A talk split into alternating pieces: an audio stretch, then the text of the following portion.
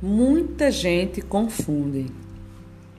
Não é porque hoje a mulher faz coisas que antes nossas avós não faziam que a sociedade ela ficou mais tolerante com a sexualidade.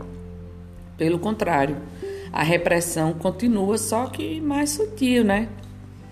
Porque a cada piranha e galinha, puta que alguém diz, entenda. É significa que essa mulher não deve ter essa liberdade toda que ela expressa, né? Com o corpo dela. E esse problema, gente, é uma via de mão dupla.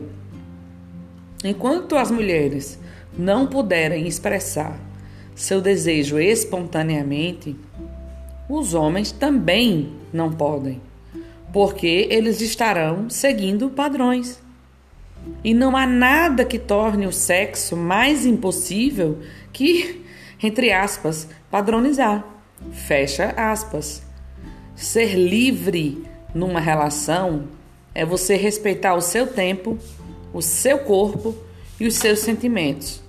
E aí sim, liberar sua sensualidade e ser feliz.